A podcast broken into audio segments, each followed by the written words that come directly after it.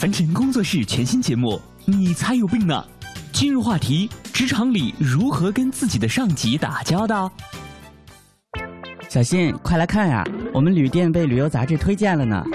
哎，我看看，哇塞，真是帅呆了！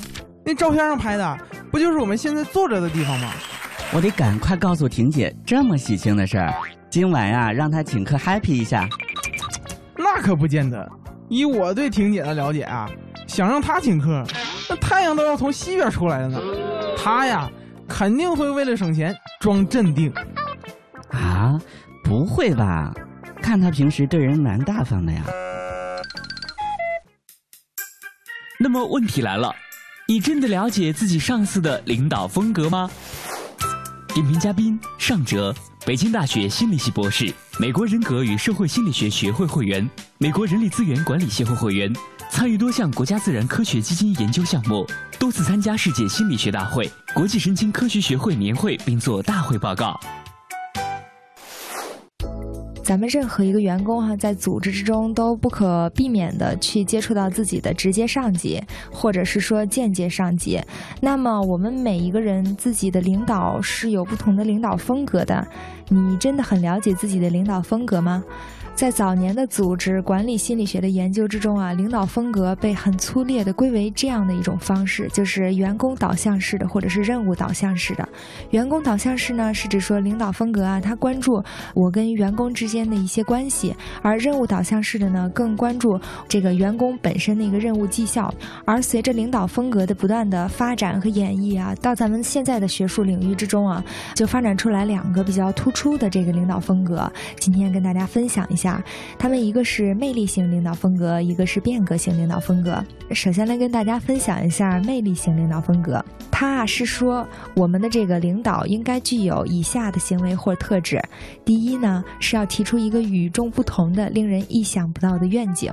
在组织中，大家都会有这样的感受，比如说领导说啊，这个季度我们要完成销售额多少多少，这其实是在设置一个目标。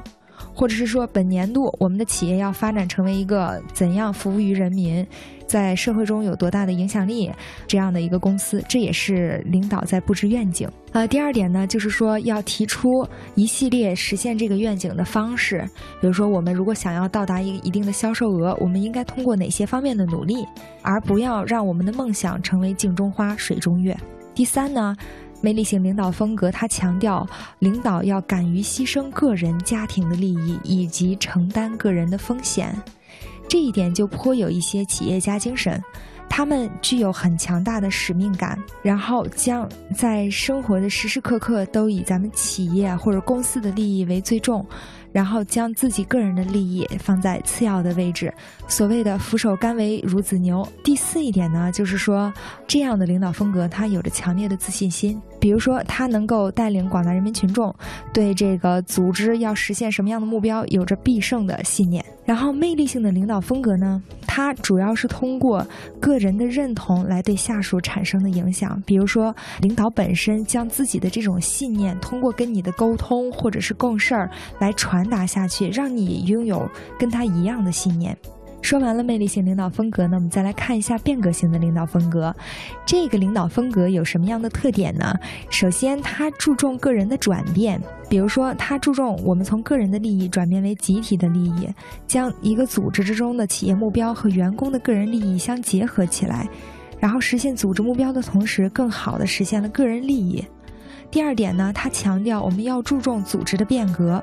比如说，我们通过组织结构的扁平化，或者是说，呃，注重对企业价值观、企业文化的这个重新塑造啊，建立一个与以前不同的企业，从而促进企业的变革。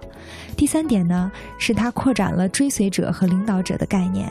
我们以前的这个领导风格理论啊，通常是讲我们领导如何去影响下属，让下属服从，并且按照要求刻板的去做。尤其是我们以往的理论。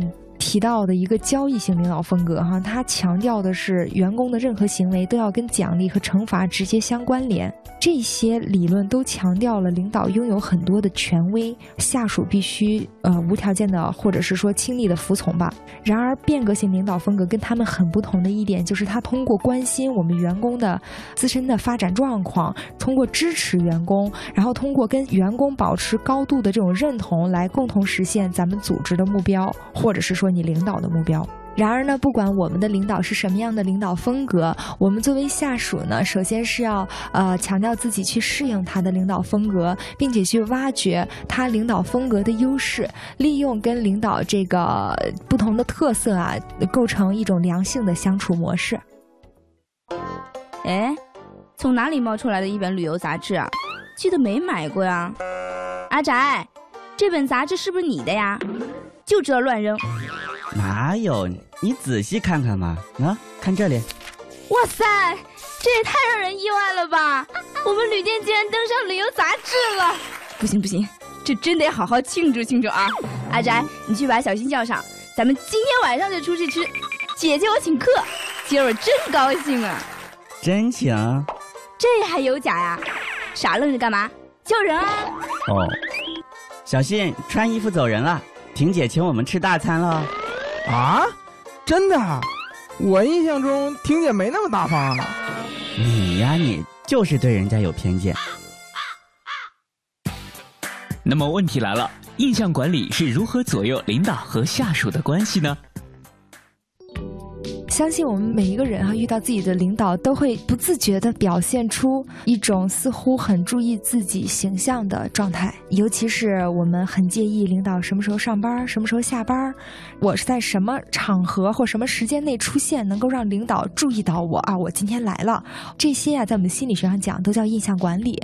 那么说到了印象管理呢，我们不得不说的一点就是人的知觉以及知觉所产生的偏差。那什么是知觉呢？知觉它。不同于感觉，感觉，比如说你的嗅觉、听觉、视觉，比如说前面有一张美女的图片，我的视觉感知，那它就是一个二维的线条而已，有黑有白有彩色。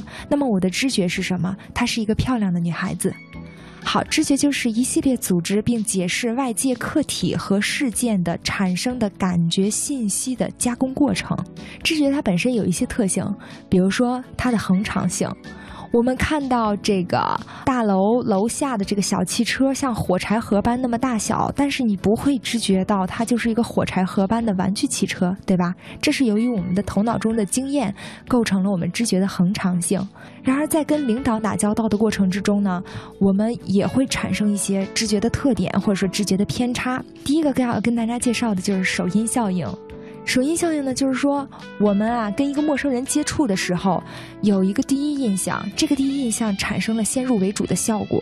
比如说，领导交代你做一个什么事儿，第一件事儿你做的特别漂亮，然后领导就会认为你干什么事儿都能做得挺漂亮。而首因效应呢，不可避免的又会与晕轮效应产生联系。晕轮效应，也就是人们所谓的光环效应，是指说我们根据已知的或者是某一局部的特征，推及我们对这个对象的他未知的其他方面的特征的相类似的印象。人们为什么会有晕轮效应？因为我们的认知啊，强调一个结构的完整性。当我去了解这个下属的时候，比如说他只是帮我去处理了一些勤杂方面的事务，端茶倒水，然后处理文件，他可以做得很漂亮。那么我可以运用这种晕轮效应，推断出他可能在处理一些跟其他的领导打交道，或者其他跟同事打交道的时候，具有很好的这种啊协作啊，或者是说共情的能力。那么除了首因和晕轮效应之外呢，还有一个是刻板印象。刻板印象其实跟前面两个联系的很紧密。如果从层次上来说，首因效应它令下属。给领导留下了个比较好的印象之后呢，我们通过一系列的首因效应到达了晕轮效应的效果。那么你的领导就会知觉为你是一个做什么事儿都很好的员工。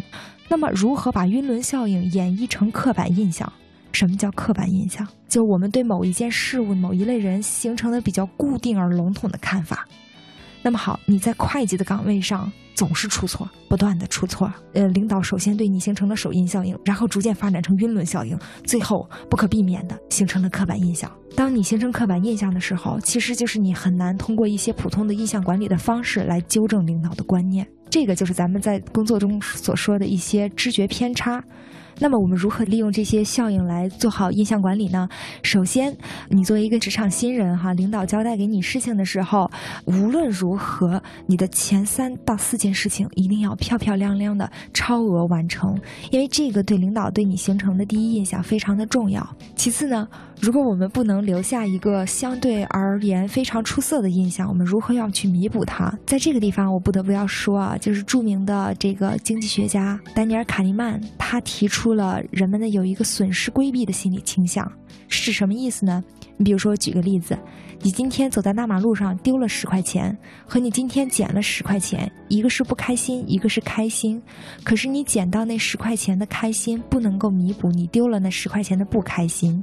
也就是说，我们每个人都是趋利避害的，这个避害的重要性要远大于趋利的重要性。然而你在工作之中给领导留下了哪怕那么一两分的坏印象，是很难让你去留下那么七八分的好印象来弥补的。所以说，及时的控制自己的行为，不要做过分的啊逾越自己权利啊，或者是说一些那个日常的一些事件，就是对自己的印象管理是非常重要的。呃，如果万一不小心我给领导留下了坏印象，比如说我被领导讨厌了，我该怎么办呢？这个时候啊，就涉及到我们心理学上讲的行为的强化与塑造。我们都知道，可能有这样的经验啊，当你在家面对小孩子的时候，他特别哭闹，想引起你注意的时候，你肯定觉得他超级烦，对不对？那么你如何去消退他的行为呢？我们通常这个中国教育里面说哈，家长就要跟小孩说，你不要做什么什么，你做什么什么你会遭到什么样的这个恶果。这个其实是一种非常不良的教育方式，不利于纠正小孩子的行为。我们最好的教育方式是通过不管他、不去关注他、忽视他，来消退小孩的一些不良行为。那同理，我们在组织管理之中，我已经被领导讨厌了，我如何去消除他的这种印象呢？也是采用消退的这样的一种方式。首先就是你跟领导要起码近阶段保持一定的距离。比如说，领导如果他不主动找你，你千万不要就是去表功，或者是主动要求做什么事儿。另外一个呢，就是说啊，我们如何去消退这个行为，让领导忘了这个事儿？首先自己不要提。其次，不要再做激怒领导的类似的事件，然后让他在记忆之中慢慢的消退对这个事的印象。通过时间的这个打磨哈，我们在较长的一段，比如说呃一两周之后，领导可能再交给你办另外一个什么样的事情，这时候就是你翻身洗牌的机会了。我们肯定会要以这次的事情做得特别漂亮，来弥补上一次被领导讨厌的这种困境。当然，这些呃解决方案呢，都是处在领导讨厌我，只是处在一个很短的阶段性的时间。那么，有的员工他可能就会思考了：领导讨厌我已经不是一天两天了，是时间特别长。那我应该怎么办呢？对于这种时间特别长的状况，我们无无外乎，大部分人的反应可能有这么几种：第一，就是得过且过呗。呃，领导讨厌我，那是领导的事儿，我只要不影响自己的心情就好了。反正领导讨厌我，公司又不会开除我，是吧？第二呢，就是我有一定的精神洁癖，领导讨厌我，那我就要辞职。我跟他观点不一致的，我觉得他讨厌我是没有理由的。好，这就是也是一个比较冲动的这个行为方式哈。我认为呢，就是无论哪一种的后果，那个都应该是不得已才做出来的最后的一种选择方式。我们在刚开始面对这样的问题的时候，就一定要防微杜渐，防患于未然。有时候领导让你做一件事儿的时候，呃，你做完了，领导没有夸你，其实。已经在暗示，似乎你做的不好了。因为现在很多领导啊，他也很会照顾员工的心理感受。我对你有负性的看法的时候，我往往不会直接的给你点出来，我可能会积累了很多事儿之后，统一的跟你说。但那时候亡羊补牢就为时已晚了。那么我自己首先要做什么？不断的反思。我每一次跟领导相处或者是沟通的时候，我做的这个事儿漂不漂亮？领导是不是认可？我自己能不能对我自己满意？其次，如果发现领导没有对这个事儿做出评价，或者甚至他对这件事做出了不满意的评价的时候，我应该如何积极的改进？首先要短期内跟领导保持一定的距离，不要再去重复类似的错误，或者。如果你觉得这件事儿是领导委屈了你，而不是你真的做错的话，那你要及时的去跟领导做出解释。这种积极的解释是快速的帮他扭转印象的一个非常重要的方式。这个在我们心理学上讲叫做认知上的改变。通过我们比如说这个有一些，比如说呃冷处理啊，跟领导保持关系啊，或者是说跟领导解释啊，或者是说我那个暂时的进行心理上的调整等等种种处理方式之后吧。我们呢，可以达到了暂时的去缓解这个领导对我的一个负性印象的效果。当然，任何一种就是所谓的从心理学的角度去缓解负性印象啊，它往往起到的作用不是雪中送炭，而是锦上添花。那雪中送炭是什么呢？还是要提高我们本身的个人工作能力，提高我们个人的工作绩效，更好的把我们的注意力放在如何呃很漂亮的完成任务这个点上。阿宅啊。跟我说说你以前的工作吧。我一毕业就在服务行业，都没有经历过朝九晚五的工作呢。哎，就是按部就班呗。同事之间也都比来比去的，领导整天一副我欠了他的样子，心里啊真是太憋屈了。会不会因为你没有融入他们的圈子呢？我刚来婷姐这儿啊，也是一愣一愣的。才不是呢，我很尽力的好不好？又是端茶倒水，又是帮这帮那的，还想要我怎么样？哎，听你这么说啊，那我算是明白了。明白什么？你呀，没有把心思放在正事上，净会拍马屁。工作中想要得到别人的尊重啊，工作能力还是要放在第一位的。那么问题来了，究竟该怎样做才会让老板觉得你是圈内人呢？点评嘉宾尚哲。北京大学心理系博士，美国人格与社会心理学学会会员，美国人力资源管理协会会员，参与多项国家自然科学基金研究项目，多次参加世界心理学大会、国际神经科学学会年会，并做大会报告。咱们这里说的圈内人啊，就是不是说他的这个专业的知识水平有多高、多专业，而是说在这个组织之中，他能够被领导认为是跟他关系比较近的。这么一帮同事也好，呃，或者是说下属也好，这么一帮人，我相信每一个员工都虽然不希望跟领导走得特别近，但肯定是不希望被领导排挤，或者是被同事排挤。每一个员工都希望自己是这个组织中的圈内人。那么说到这个问题，我们不得不说，如何跟领导沟通将是非常重要的一点。沟通呢，它会涉及到我们如何去影响别人。比如说，领导跟你谈话了，今天给你上了堂政治课，那他会用自己的方式来影响到你，或者给你布置企业的愿景，或者是给你设定自己的一些个人的职业生涯发展的规划的目标。然而，这些影响你的方式，都或多或少的通过着言语沟通来进行。那么反过来，我们又如何利用言语沟通去影响领导呢？首先介绍大家几个呃行而有效的方式，也是我们日常生活中常用的几种方式哈。第一就是相互影响的一个特点叫互惠。互惠呢，就是说我们为对方做了一些事情，让对方得到了好处，而对方为了回报我们，给我们做了一些事情，让我们获得了利益。通过这样的方式，我跟领导之间形成了一个相互能够帮助对方的良性循环。第二点呢，就是承诺和一致。我如何去影响领导？比如说，领导让我交代的事情，给我设定的时间，我承诺完成它，或者是说。我希望我和我的领导一致性的能够完成一件什么样的事情，这样当双方信守承诺并完成承诺的过程，会给双方带来非常积极的这个心理感受。这个也是通过承诺去影响到对方。第三个呢，就是说社会认同这一块呢，就涉及到一些价值观的。状态，比如说，呃，当我去跟领导沟通的时候，领导让我做到一些事情，我认为他违反了一些我本身的原则，或者是说违反了一些我本身的一个价值观，让我不能够产生认同感。那么这个时候呢，如果我非常恰当的、很委婉的表达出来了，会让领导对我更加的尊重。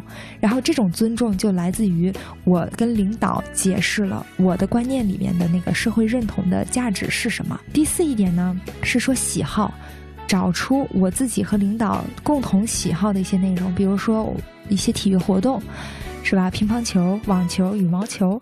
或者是其他的一些别的地方的相似性，呃，总而言之呢，这些喜好或者是说共同的爱好也好，可以拉近我和领导之间的这种距离。这种距离是在工作之外的。第五点呢，就是说是一种权威性。权威性呢，通常而言是指领导让下属去感受到的。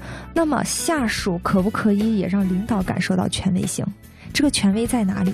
在你对你手头这个事情的一个自信心、一个把握的程度。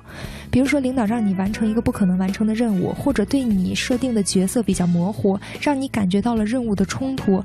你这时候需要适时的去跟领导，呃，深入浅出的表达你的想法，表达这个任务的它的难度性，让领导感受到你本身做人做事儿的一种权威感。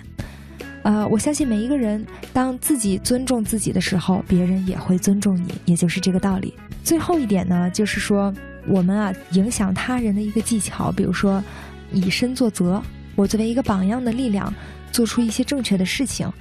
然后还有就是，呃，理性的说服，或者是我跟他形成一种联盟。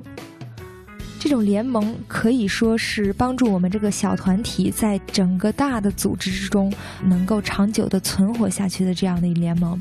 比如说，当我们这个部门啊跟其他部门 PK 的时候，我如何去跟外部门的人讲我自己的领导？我如何去在这个过程之中保护，或者是说推举，或者是说尊重我们的领导，都会让他呃认为我是跟领导是一个圈内的人。其实呢，说了这么多，我们自己如何跟自己的上级打交道呢？无外乎就是说，如何的更好的沟通，或者说进行印象管理。当然，所有的这一切的一个基础，就是我们的一个共情能力。我们能够更好的去体会到领导的意思，不要去曲解或者是忽视领导他本身的一个意思，将是我们跟自己上级打交道的关键。